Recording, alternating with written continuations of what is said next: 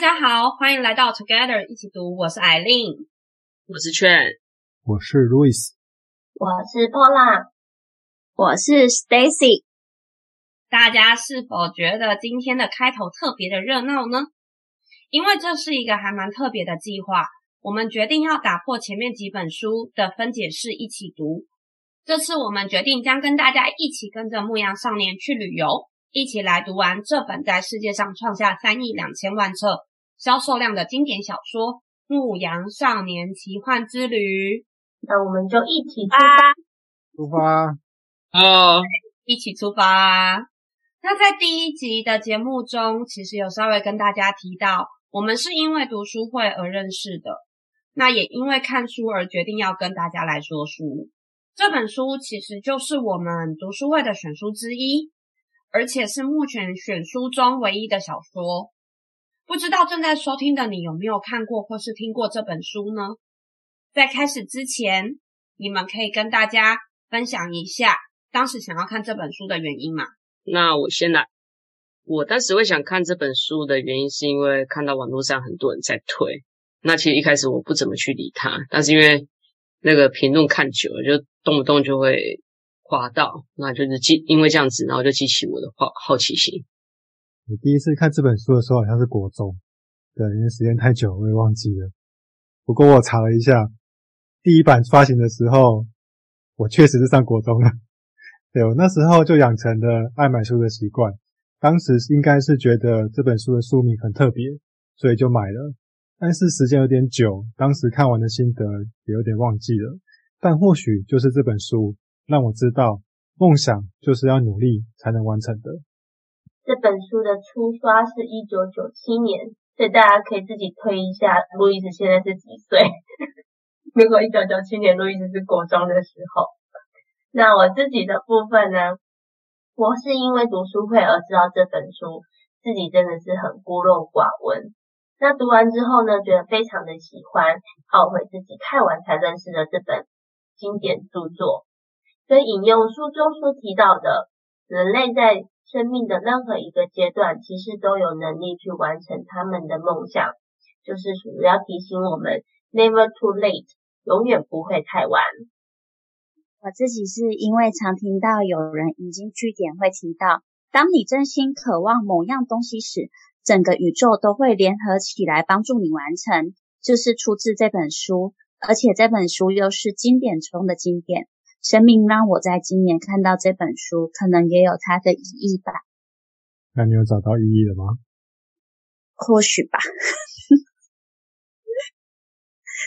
我想这就是为什么这本书不仅销售量高，它还被翻译成多达八十八种语言，销到全球一百七十个国家，而且光在中文版的部分也创下了七十多刷，光在台湾就卖超过了五十万册的佳绩哦。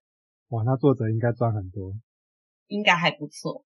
而且啊，这本书还被法国文坛比喻为足以和《小王子》一书并驾齐驱，是影响读者心灵一辈子的现现代经典。这本书它是葡萄牙翻译文学，作者可是热情的巴西人呢。那就麻烦劝帮我们介绍一下这本书的作者啦。好，那这本书的作者是保罗·科尔赫。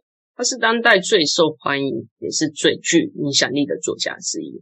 他从二零零二年的时候就成为了巴西文学院的院士。那他得到了超过一百一十五个奖项跟荣誉，其中包括了国际安徒生奖。那他也是法国荣誉军团第六等骑士的勋章得主，并且他在二零零七年的时候成为了联合国的和平使者。但是啊，我想。在这些令人眼花缭乱的荣誉背后，我们其实更需要的是知道保罗·克赫他的个人生平，我们才能知道说他是如何写下《牧羊少年奇幻之旅》这本书的。那我先简单介绍一下保罗，他出生巴西里约热内卢市的一个中产阶级家庭。那他在童年的时候就读耶稣会学校，十七岁的时候，他因为个性内向而且叛逆。就被他的父母送进了精神病院。那因为他不断的试图逃跑，就因此三进三出了精神病院。那一直到了二十岁的时候才离开医院。后来他就听了他父母的话，去就读法律学校。但他在一年后的时候就放弃了学业。那因为当时啊是嬉皮很流行的一个年代，他就过着嬉皮士的生活。那到了墨西哥、秘鲁、玻利维亚、智利、欧洲北非这些国家去旅行，而且他沉迷于毒品。那之后啊，他又回到了巴西，那去做过了不同的工作。他做过了作词人，那也做过了演员、记者和剧场导演。那甚至也是因为有参与政治活动而被捕。所以啊，我想这些平常人可以从事一辈子的工作，他却在短时间的不断的更换。那我自己认为，他也可以从中反映了一个事情，也就是他像牧羊少年一样追求天命的渴望。那保罗他的人生转捩点是一九八六年，当时他其实已经三十九岁了。哇，所以三十九岁还不晚。我们不是有一句话叫做“五十知天命”吗？所以三十九岁很年轻哦。嗯，对，我觉得他还蛮厉害的。就是我真的觉得，嗯，我自己觉得《牧羊少年的奇幻之旅》，感觉某一某一个程度上来讲，好像就是他就是那个牧羊少年的感觉，就像牧羊少年一样去追求甜蜜这样。好，那不管怎么样，就是在他一九八六年的时候，呃，也是三十九岁这一年。他还在寻找他的甜蜜。那这时候，他探访了古西班牙的朝圣之路，那也把这一段徒步八百三十公里、五十六天的朝圣之旅写成了《朝圣》这一本融合魔法还有个人想象的一个著作。那这本书其实在当时非常的受到欢迎，而且啊，他在隔年的时候又写下了《牧羊少年奇幻之旅》这本脍炙全球的小说。我想这个跟他在不断追求自我的一个人生有非常大的关系。那我觉得，如果想要更深入了解保罗，还有就是他如何走上朝圣之旅的朋友，也可以看看这部在二零一四还是二零一三年拍的属于保罗的一个传记，叫做《朝圣之旅：保罗·克赫》这部电影。我觉得好有趣哦，我一定会把这部电影找出来看。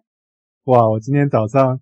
刚刚写完做自己生命设计师的文字稿，就觉得保罗根本就是做自己生命设计师最好的诠释的人。他一直在找他的天命，就像我们在设计自己的生命一样，一直找出自己的梦幻工作。然后刚好在读这本做自己生命设计师的时候，有一个书友，他也分享到他去朝圣之路的过程。他真的花了大概快一个月时间走完这条路，非常推荐每个人一定要去走。我希望自己以后也可以去走这条路。西班牙的朝圣之路，它是开始于西元九世纪，因为西元八百一十四年七月二十五日，在圣雅各城发现耶稣十二门徒之一的圣雅各的遗骸，许多信徒就从欧洲的各个角落走到这个城市来瞻仰，渐渐形成好几条朝圣之路。终点全部指向西班牙西北方的城市圣雅各城的大教堂，所以只要能够通向圣雅各城大教堂的路线，就被称为朝圣之路。有些人是因为宗教信仰，有些人是因为发愿还愿而来，也有些人是因为在人生的转折点，希望借由这条与天主更接近的路，重新思考人生的意义，寻求接下来的方向跟目标。那接下来请 Paula 帮我们介绍一下书名。为什么是《牧羊少年的奇幻之旅》？好哦，在正式进入这本书名之前，还有件事想跟大家分享。虽然这本书的内容在叙述故事的主人翁富阳少年的旅行，但其实这本书的原文书名为《O Alquimista》。我不知道我念的正不正确，因为它的原文是葡萄牙文，但它正确的翻译是。炼金术师，其实，在一篇报道曾经提到，保罗觉得炼金术士是他自己人生的一种象征。他成为作家前的生活虽然富足，但其实他内心还有一个梦想未曾达成，那个梦想就是作家。因此，他才会以炼金术士一生为寻找物质而钻研的理念及精神，作为走上这条路的隐喻。那台湾呢，翻译为《牧羊少年的奇幻之旅》，其实是在看完整本书后，贴切整本书的内容的书名。炼金术师呢，其实是在这本书比较后半部才出现，主要在引领牧羊少年找到宝藏。通常我们对书名的印象觉得书名就是主角，但这本书炼金术师并非是主角，而是牧羊少年。保罗认为他自己是炼金术师，而正在阅读这本书的我们都是牧羊少年。保罗希望透过这本书可以引领我们找到我们自己的宝藏。你们觉得呢？嗯，我正在去朝圣之路。我也认同。当时看到书皮写着“这世界上的每个人都有一个宝藏正在等待着他”这句话的时候，我就想我的宝藏在哪里？我要怎么样去找到它？所以你的宝藏是什么？我还在寻找。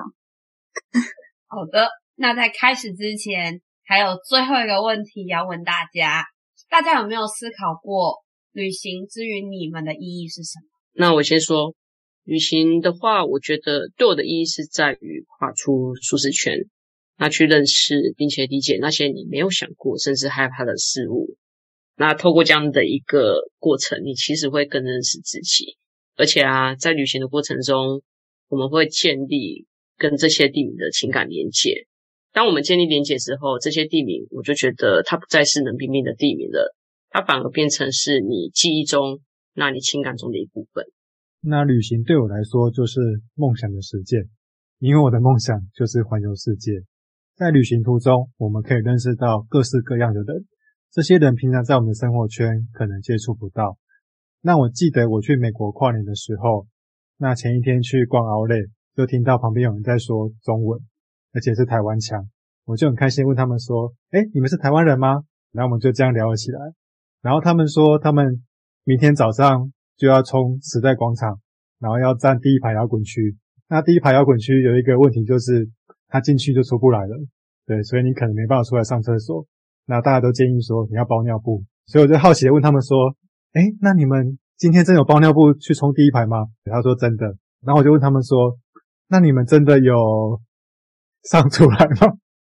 然后他就说没有，我有忍住，所以就真的蛮有趣的。但是在台湾，以我被搭讪的经验，大概有百分之九十五都是跟你要讲保险或是直销吧。哈哈，我觉得好有趣哦。然后旅行对我的意义啊，我觉得很深也很广。我觉得每一次的旅行呢，都是重新认识自己跟新的世界，而且在旅程中发生的趣事，可以为每天自私的生活带来一点点的调剂。分享一个我最近在纽西兰刚发生的一件趣事，是我第一次去纽西兰旅游，然后我其实有受到口音的冲击。例如有一天晚上啊，就在露营营地的时候，然后露营营地的主人就问我说：“Do you want chicken？” 然后，因为当时我当天在爬山，然后在回程的路上，我在路上我有看到火鸡跟鸡，然后我就很自然的自己带路说，哦，他在问我要不要 chicken，要不要鸡。他其实纽西兰的 check in 的口音念起来很像 chicken，然后我就跟他说，No，I don't want chicken。然后后来他还又再问我一句说，Do you want chicken and pay？然后我又把 pay 听成 pie。然后我想说，哦，我不要吃鸡，也不要吃派。然后我又很坚定的说，我不要。然后一直到我朋友出现解围，然后我真的觉得超级尴尬的。所以旅行真的可以发生很多事情。那如果对方跟你说要不要 check out 的时候，会说你不要骂脏话。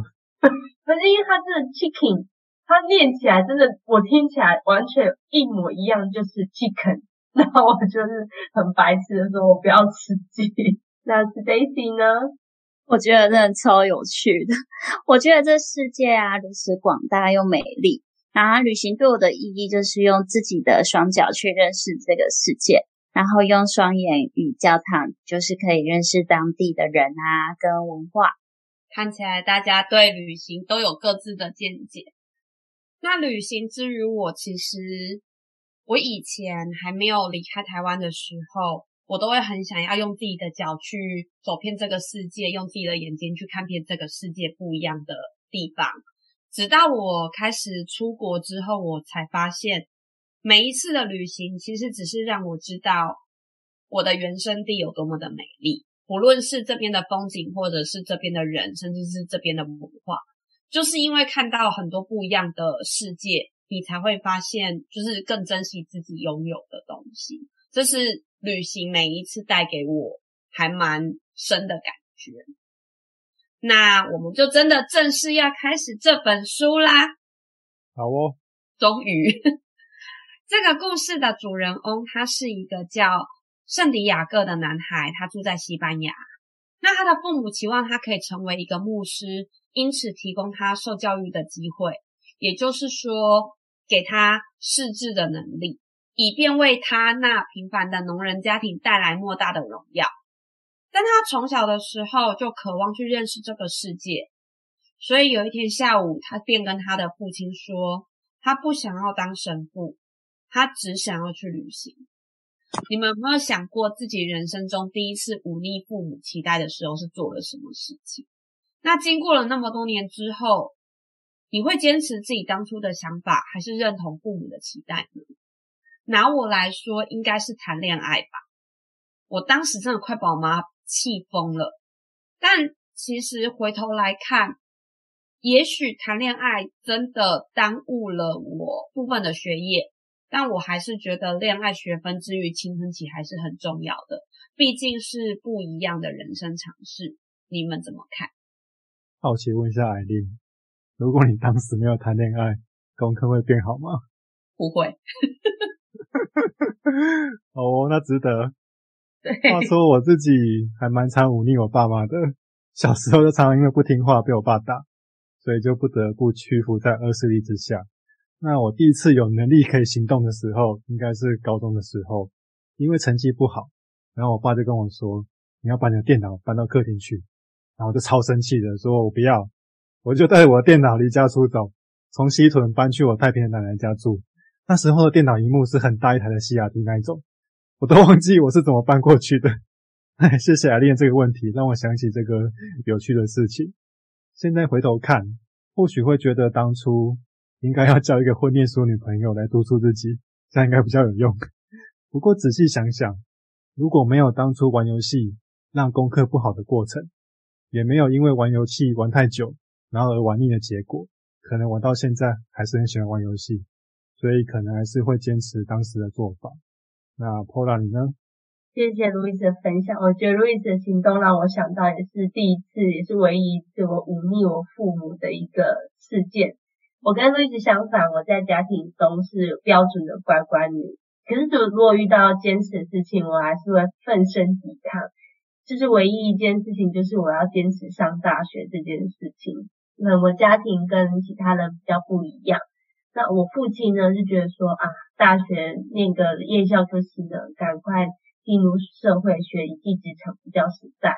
那我当时我就抵死不从，我坚持要考学测跟指考，然后就报考大学申请。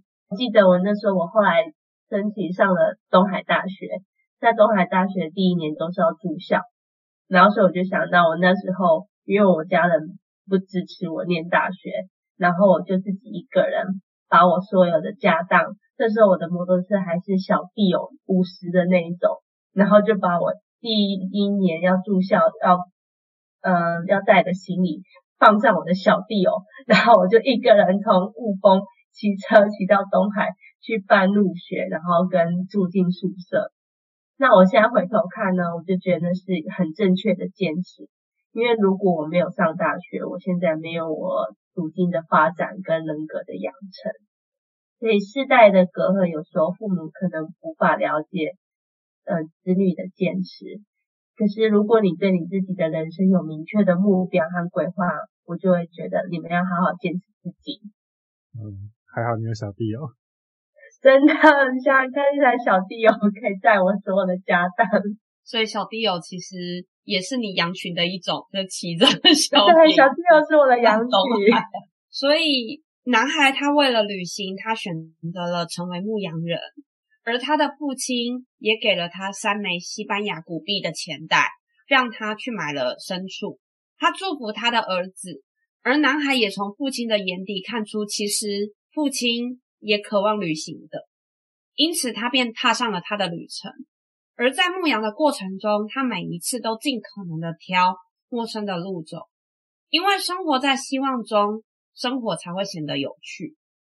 那有一天，男孩在一个倒塌的教堂中睡着了，他梦见了金字塔附近有宝藏，因此他就前往了下一个村落，寻找了一位吉普赛老妇人帮他解梦。他又担心被这个老妇人骗，毕竟他的钱很有限。而这个老妇人告诉他：“我现在不跟你收钱，但如果你找到了你的宝藏，你要分我十分之一。”因此，男孩马上就同意了。那老妇人就开始帮他解梦了。老妇人跟他说：“这个梦境就是在指引你，必须要去埃及的金字塔，便能发现宝藏。”男孩听完之后，超生气的离开了。毕竟这个结论跟他的梦境是一样的内容，他根本没有被解梦的感觉。而就在他气愤的时候，他又遇见了另一个角色——萨冷之王。萨冷之王告诉他，他其实已经找到了自己的天命，但当下男孩不懂什么是天命。萨冷之王告诉他，天命就是自己一直想要做的事情，而每一个人在年轻的时候不知道自己的天命，但随着岁月流逝，会有那么一股神秘的力量说服我们，根本无法完成自己的天命。但其实这个力量根本就是要鼓励我们更勇敢的往前走，因为只要你真心渴望一样东西，就应该放手去做。在这个部分，书上带出了一句很经典的话：当你真心渴望某样东西时，整个宇宙都会联合来帮助你完成。你们怎么看呢？好，那我来先说。呃，其实我第一次看到的时候，我非常的认同这一句话。那那个时候也觉得哇，好震惊哦，有一种非常感动的感觉。但是我过了几年再回头看这本书的时候，我却有不一样的想法。当我第二次看这本书，然后读到这句话的时候，我心里想的是，这句话给我感觉很像是一种被动的渴望。那感觉就是，好像只要你想，就会有人主动来帮你完成任何事情。所以我现在不是很认同这样的一句话，那反而目前我自己的状态来说的话，我比较认同机会是留给准备好的人这句话，因为我觉得虽然努力不一定能够成功，但如果没有任何准备的话，你是连成功的机会都没有的。那如果是以今年的搞笑诺贝尔经济学奖来说的话，他们就用的数学模型证明了，比起才华。运气才是成功的关键。那其实我们有一句很常听到的谚语，就是“天时地利人和”。当我们听到这句话的时候，我觉得我们可以来做一个比喻，就是幸运它就像是天时跟地利，那人和的话就是你要有所准备。那这三种缺一不可。所以搞笑诺贝尔经济学奖是什么？那搞笑诺贝尔经济学奖，它是一种对诺贝尔奖的有趣模板。如果我以维基百科 来讲的话，它其实是一种社会的批评，它就是很讽刺的去揭露一些荒谬的现象。那我自己会认为，搞笑诺贝尔奖其实是想透过一些我们生活中不会注意，甚至我们觉得很荒谬的事情，然后来让我们唤起我们对生活的一些形式。这样子，这边可以跟大家分享两个，就是搞笑诺贝尔奖的一些东西。比如说，今年的二零二二年的应用心脏病学奖，他就有说到，当你一见钟情的时候，你的心会不会告诉你的一个研究？甚至还有一个文学奖，其中一个说到，为什么全世界的法律文件都那么难懂？我真的觉得非常难懂。还有一个生物学奖，就是蝎子会有一个断尾的生物现象，就有研究发现，当它断尾的时候，它就会开始便秘。所以不断尾就不会便秘。我我不是蝎子，我没办法回答你。那 Stacy 呢？嗯，其实我自己是非常相信，也非常喜欢这句话。但也像劝说的，机会是留给准备好的人。根据吸引力法则，就是秘密那一本书，很多机会是可以自己创造跟渴望，但是行动跟努力也是很重要的。当然，想要完成的事情，不能只是想要，还要搭配自己的努力。当有足够的渴望，也就是原始的驱动力，加上行动跟努力，还有相信整个宇宙都会帮助你的信念，让我也完成很多想完成的事情。当然，感恩一切也是很重要的。所以，当你准备好了，整个宇宙都会联合起来帮助你完成。对哦。所以，接下来萨冷之王他给了男孩乌灵和土明。乌灵和土明，它分别是一颗黑色的石头和一颗白色的石头，它们分别代表了是与否。当男孩不知道如何解读预兆时，就让乌灵和土明 帮助他吧。好像在宝贝哦。我也觉得蛮像的，我还蛮需要乌灵和土明的。马上去门口找一个黑色石头跟白色石头，找起来。对，早知道我就从纽西兰带两颗石头回来当乌灵跟土明给你们。我觉得你应该带几组，然后那个发送给读者们，谁来信询问 就可以分享。所以就这样，杀人之王他就帮助了男孩下定了决心，然后男孩也给了十分之一的羊群作为报酬，再将剩下的羊群也卖了，更换他的旅费。接下来他就乘着船前往了非洲。那抵达非洲之后，男孩在酒吧里面认识了他的新朋友，但一转眼他身上的钱就马上被他刚认识的新朋友给偷走了。虽然他很错愕，但他明白他正站在一个抉择点上。他可以把自己当成是小偷的受害者，也可以把自己当成是一个探险家，寻找着他的宝藏。如何论定自己现在的状态，其实都在自己的一念之间而已。我真的觉得他好正面。不论要前进或者是后退，当务之急还是要先赚钱。因此，身无分文的男孩选择先到了一个水晶商人的店里工作，而这段时间，他学会了阿拉伯文，学会了观察周边的世界，甚至他运用了他的观察，改变了水晶店的经营方式，并且为水晶店带来非常好的业绩。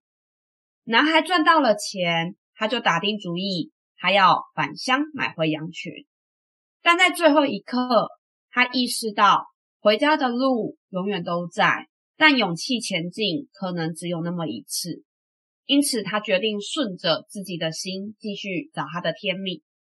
所以，他就加入了一个横越沙漠的商队，并且认识了一位一直在寻觅着炼金术师解惑的英国人。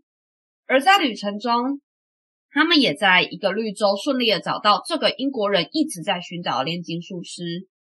同时，男孩也遇见了让他一见钟情的少女法蒂玛，而少女告诉他，真正的爱不会限制对方追求他的目标，并希望他继续追求自己的天命。我看到这边一度想说，这果然是故事书，这爱也太无私了吧？但其实反复的咀嚼这段文字之后，会觉得这段写得很好，因为。确实是真正的爱，就是支持另外一半做对，做他想要做的事情。你们会无条件的支持你们的另外一半追梦吗？或者是你们的另外一半会无条件的支持你们追求梦想吗？我会耶，像我们之前朋友都会笑我们，因为我们去奥瑞的时候，当我拿起一件衣服说：“哇，这件衣服很好看，好想买哦。”通常一般人会阻止另外一半去乱买东西。可是我女朋友就会跟我说：“哇，真的耶！那我也买一件好了。”然后让我印象最深刻的是，我之前我妈叫我去大陆工作的时候，我就跟我女朋友说这件事情。我女朋友马上跟我说：“真的吗？那我们什么时候一起出发？”哦，其实她不知道我没有算到她。我才要问说，他有在你的计划中吗？但我觉得。这样的相处是一个很特别的相处方式，也超棒的。对呀、啊，我觉得路易斯的女朋友都不只是言语上面的支持，而是行动上的支持路易斯去追求梦想。真的，以后我叫她法蒂玛了。恭喜路易斯找到人生中的法蒂玛。好，谢谢大家。会哦，我觉得我的另一半会支持我追求我的梦想，那我也会无条件的去支持我的另一半追求他的梦想。那看起来大家都有找到自己的法蒂玛。那也因为法蒂玛的鼓励，男孩继续踏上了他的追求天命之路。虽然炼金术师是英国人寻寻觅觅的，但其实他的出现就像是另一个人出现来帮助男孩前往他的天命般，鼓励并且跟男孩一起前进。而这个过程中，炼金术师也提出了，其实所谓的炼金术就是通过行动做就对了。途中，两人到了一间克普特修道院，炼金术师在那里把锡化为金，并且给了男孩四分之一的金子，他们便分开了。后来，男孩总算抵达了金字塔，见识了金字塔的神圣与尊贵，但他却没有挖到任何金子，反倒遇到了一群难民，并且被这群难民洗劫一空。而临走前，难民的老大跟男孩说，他也曾经做过一个梦。这个梦告诉难民老大说，要到西班牙的一座倒塌的教堂中，那里有个牧羊人跟他的羊群，而那里将会有宝藏。但他才不会笨到跟着梦就横越了沙漠。在此同时，男孩突然间懂了，他的宝藏在哪里。所以他回到了原点，他找到了宝藏。而当他挖到宝藏的时候，他对着上天呐喊：“你明知道所有的事情，为什么不能行行好，让我那么的费事？”而此时风里就传来了一个声音，告诉他：“如果我先告诉你，你就看不到金字塔的美了。难道你不觉得它很漂亮吗？”故事就到这边。就像他的中文翻译名称一样，他确实是牧羊少年的奇幻之旅。但其实他旅程的所见所闻，还有每一个领悟，感动我还蛮多的。很多事情的结局，也许一开始就已经定好了，但过程的展开，其实才是最大的收获。你们怎么看呢？嗯，我还蛮认同的。就像书里所说的，幸福的秘密很简单，就是去欣赏世界上所有奇特的景观。但同时也不要忘了汤匙里的油。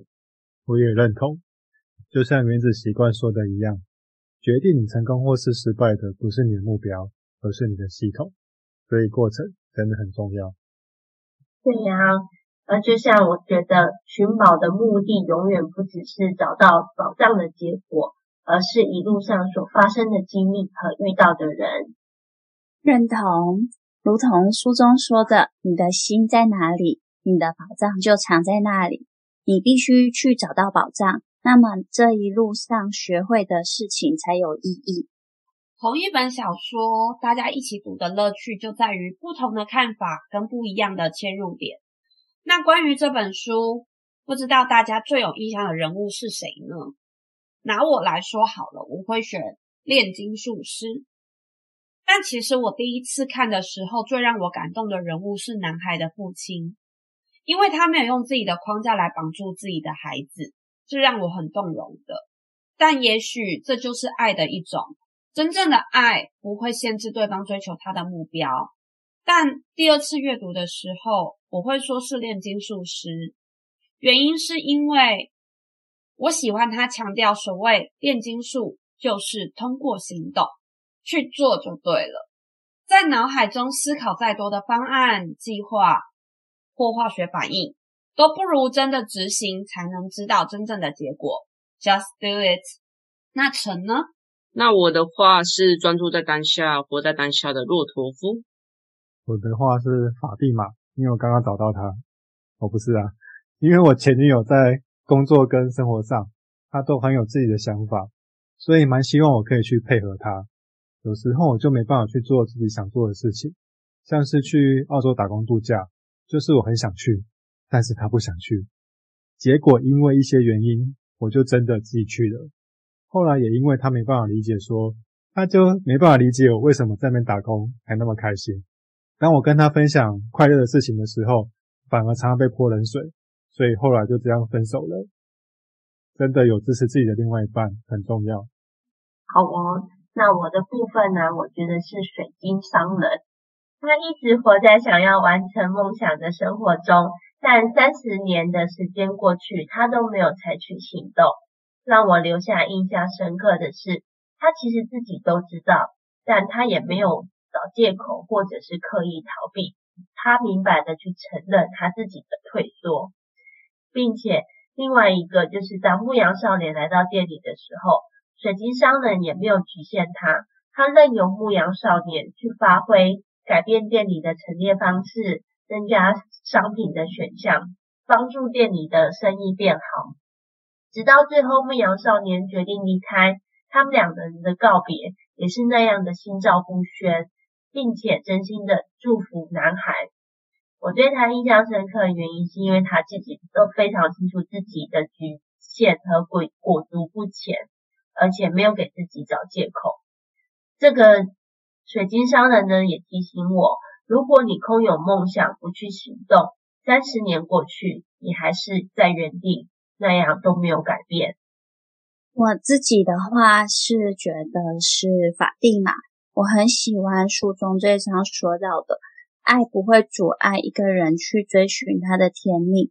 如果他放弃追寻，那是因为他不是真爱，不是诉说着宇宙之语的那种爱。当然，也是我最喜欢的王子与公主，从此以后过着幸福快乐的日子。如果人生可以找到一起找到天命，一起寻找宝藏的爱，相互支持、相互成长的伴侣，该有多好！真的。最后，其实这本书里面的金句真的太多了，可以创下我画线画最多的一本小说了吧？每一句话都有一种。天呐，这讲的也太好了吧的感觉。如果要说你们最有印象的一句话是什么啊？真的，我有同感，好多我都好喜欢。你想了解关于天命、关于梦想、关于爱、关于勇气，这本书都可以给你力量。我最喜欢的句子就是这本书不断出现，也是开头就提到的：当你真心渴望某样东西时。整个宇宙都会联合起来帮助你完成这句话。我也希望正在听的听众，如果你有梦想，把这句话偷偷放在心中，整个宇宙都会联合起来帮助你。我想不只是要偷偷放在心中，而是要大声的念，大声的喊出来，让整个宇宙都可以听得到你的梦想。那我的部分的话呢，是男孩对他自己所说的。在我的羊群和我的宝藏之间，男孩知道他必须在他已经习惯的东西跟他想要拥有的东西之间做抉择。我们可以安逸的生活在已经很习惯并且游刃有余的工作中，但如果想要得到宝藏，代表必须再将自己投入到不确定的环境中，而且还是未知的未来。所以，因此。自己要知道自己想要的是什么，并且做出改变跟决定。那我就想要好奇的问一下艾丽，你看《暮光之城》会划线吗？不会啊，闪亮亮的吸血鬼有什么好划线？好哦，所以这应该也是你第一本会划线的小说。